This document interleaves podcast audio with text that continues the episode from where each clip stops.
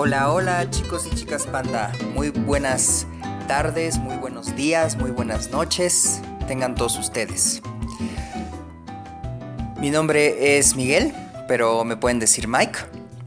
Y bueno, para los que no me conocen, soy el dueño y creador de Repostería Panda Y el día de hoy arrancamos con el primer episodio de nuestro podcast La magia detrás del panda. ¡Yay!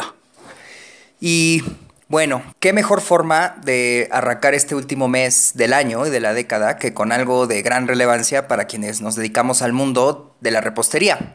¿Y cuál es ese tema? Pues nada más y nada menos que las tendencias para repostería en el 2020. Pues todo pinta bastante, bastante interesante, queridos colegas. De acuerdo a un reporte realizado y publicado por la Asociación Culinaria Culinary Tides Inc. en Estados Unidos, el resto del 2019 y principios del 2020 tiende a ser mucho más experimental para la repostería, a diferencia de otros mercados culinarios como las frutas y los vegetales. Pero eso no es todo. El contexto económico-social tendrá un gran impacto en las tendencias reposteras del inicio de esta nueva década. Pues en una conferencia llevada a cabo durante la Expo Industrial de Pastelería en Las Vegas, a principios de este año me parece, Jennifer Lapoc, Jennifer Lapo, espero estar diciendo bien su nombre, quien es directora del área de marketing regional y artesanal de la empresa Dawn Foods, mencionó que los cambios en el gobierno y el sistema político de Estados Unidos, México y el Reino Unido causan un mayor nivel de incertidumbre en cuanto al comportamiento de los consumidores en combinación con la rapidez y acceso constante a la tecnología y contenido en línea. Y que esta globalización, la empresa de Dom Foods la ha sintetizado en ocho tendencias culinarias, de las cuales van a ser el referente para arrancar la década. La primera es Blissful Indulgence, que sería algo así como complacencia dichosa. Luego le sigue Enlightened Eating o comida iluminada. Just for Me o solo para mí. Mashup Adventure o Aventura de Revoltijo, My Food ID o Mi INE de Comida, Transparency 360 o Transparencia Completa, 25-7 o 25-7 y Entertainment o Entretenimiento. No sé ustedes, pero esto me suena mucho como a los nombres que un artista o pintor contemporáneo pondría a sus obras de arte. O sea, la neta sí imagino un cuadro llamado Comida Iluminada o Transparencia Completa. Vayan a ver la obra.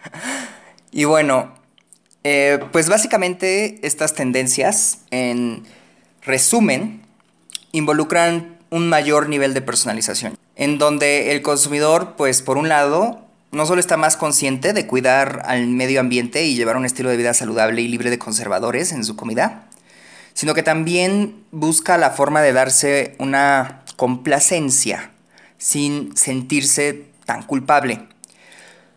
Y pues en el extremo opuesto también están los que buscan totalmente pues un escape, ¿no? Un escape del estrés, de la vida diaria y del trajín del día a día que con todos estos cambios y con todo este relajo que se ha armado en, en todo el mundo. Los postres en general tienden a ser también más individuales, porciones más pequeñas que permitan darte permiso de autocompensarte de vez en cuando. Al final de cuentas, la gratificación instantánea no es mala, lo malo es el exceso, como todo en esta vida.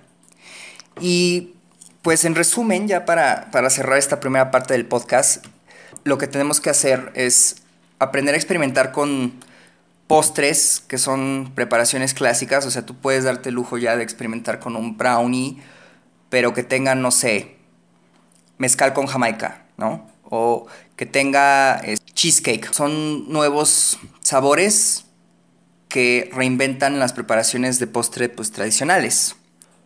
Terminando el podcast, bueno, en la parte escrita, si quieren les dejo el link a los artículos originales, pero pues apenas estamos empezando, estoy viendo a ver si después podríamos traducir esos artículos al español y ponerlos en la página de Pandahu como descargables de PDF, pero todavía no sé, todavía no sé. Sobre la marcha iremos viendo. Hemos concluido la primera sesión del podcast. En un ratito más pasaremos a la segunda sesión. Y agárrense porque en la segunda sesión es la receta, la receta del día de hoy y no es por nada, pero va a estar muy buena. Quédense con nosotros.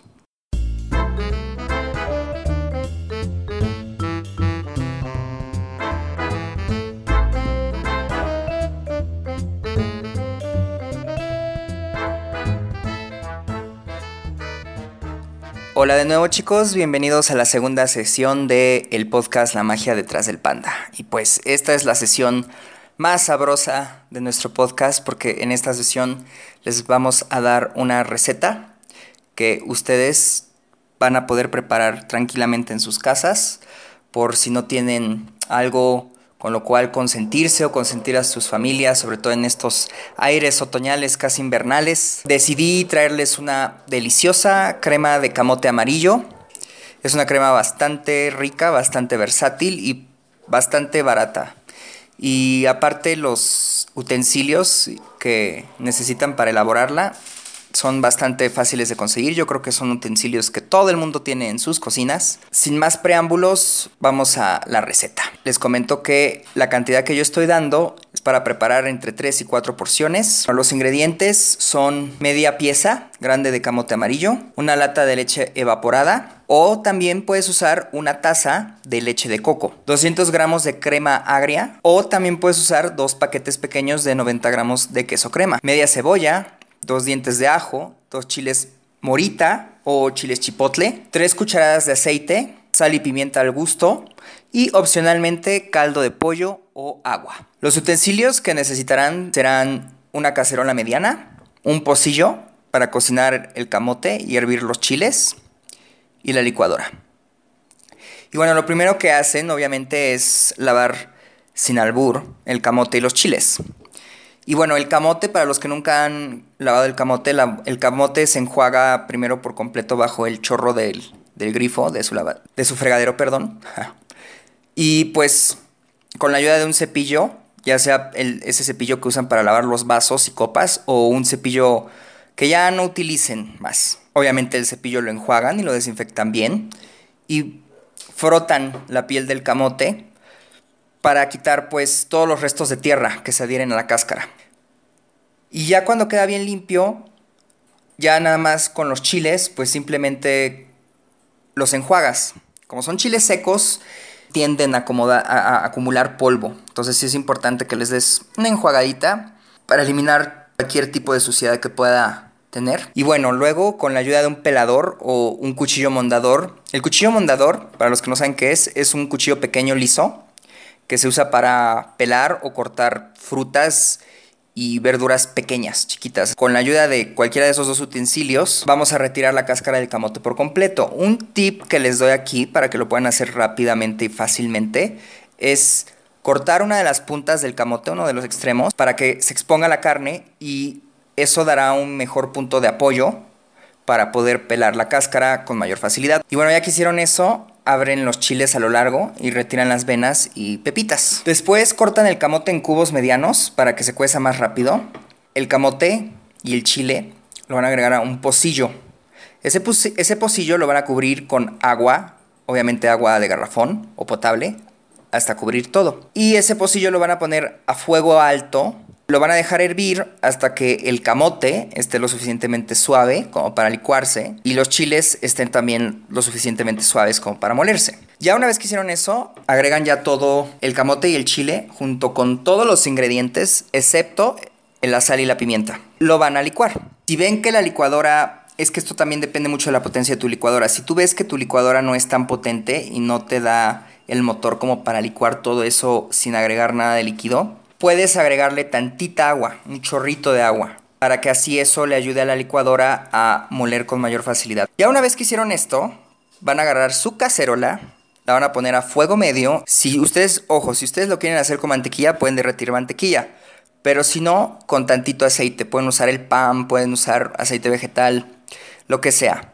El chiste de agregarle una materia grasa a esto es para que la crema se nos sofría y todos nuestros ingredientes se nos caramelicen. Y eso va a dar un sabor mucho, mucho más rico que le va a dar otro nivel a esa crema. Y va a empezar a borbotear. Eso está perfectamente bien. Es, es completamente esperable y deseable que pase eso. Lo dejan sofreírse, dejan la crema ahí que borbotee, la están moviendo constantemente, eso sí, con una cucharita de madera o, para que no las partes de abajo no se peguen y se quemen. Y ya que la crema está como un puré, es cuando pueden añadir sal y pimienta al gusto y poco a poco van añadiendo el caldo de pollo o el agua. Ojo, es muy importante esto, muy, es poco a poco. Yo les recomiendo media de media tacita en media tacita. La razón por la cual no les di una cantidad exacta de agua y de caldo de pollo es porque muchos de ustedes han de querer su crema más espesa, otros la han de querer menos espesa. Eso es al gusto de cada, usted, de cada uno de ustedes. Después de eso lo dejan, la dejan hervir como un minutito o dos minutitos y listo. Eso es todo. Espero que la hagan y espero que también me cuenten cómo les salió los que se atrevieron a hacerla. Y pues espero que sea todo un éxito. Muchos me han de preguntar, oye Miguel, o sea, sí muy rico todo, ¿y, ¿y el postre qué onda? No lo piensen más. Hagan sus pedidos en nuestras redes sociales. Sin ningún problema, podemos tomar órdenes de todos ustedes.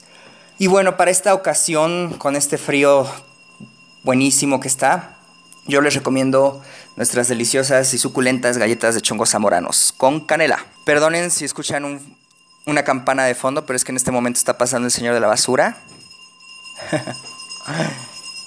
el señor de la basura quiere hacer su aparición y ya la está haciendo. Saluden al señor de la basura. Hola, señor de la basura. En esta ocasión yo les recomiendo nuestras deliciosas y suculentas galletas de chongos zamoranos con canela. Pienso que son el compañero perfecto para estos fríos. Las galletas de chongos zamoranos tienen una consistencia suavecita por dentro, pero por afuera tienen una capita crocante de azúcar con canela que se forma al bañarlas. O sea, las galletas antes de meterlas a hornear se bañan en, en esta mezcla. En verdad no saben, chicos, el aroma que sale del horno. Es un aroma súper rico. O sea, todos aquellos que son fan de la canela, créanme que no se van a arrepentir. Son altamente recomendables.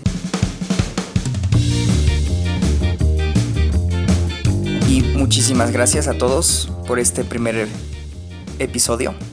Estoy muy emocionado por todo lo que va a venir después. Vamos a traerles muchísimas sorpresas. Y pues, no sé ustedes, pero yo me la pasé increíble. Si todavía no lo han hecho, pueden seguirme en las redes sociales. En Facebook como Repostería Pandajú e Instagram como Pandajú Repostería para que no se pierdan lo más reciente de Repostería Pandajú. Dicho esto, Espero verlos muy pronto en otro episodio de La magia detrás del panda. Cuéntenme qué tal les pareció este primer episodio y pues hasta la próxima. Nos vemos. Bye.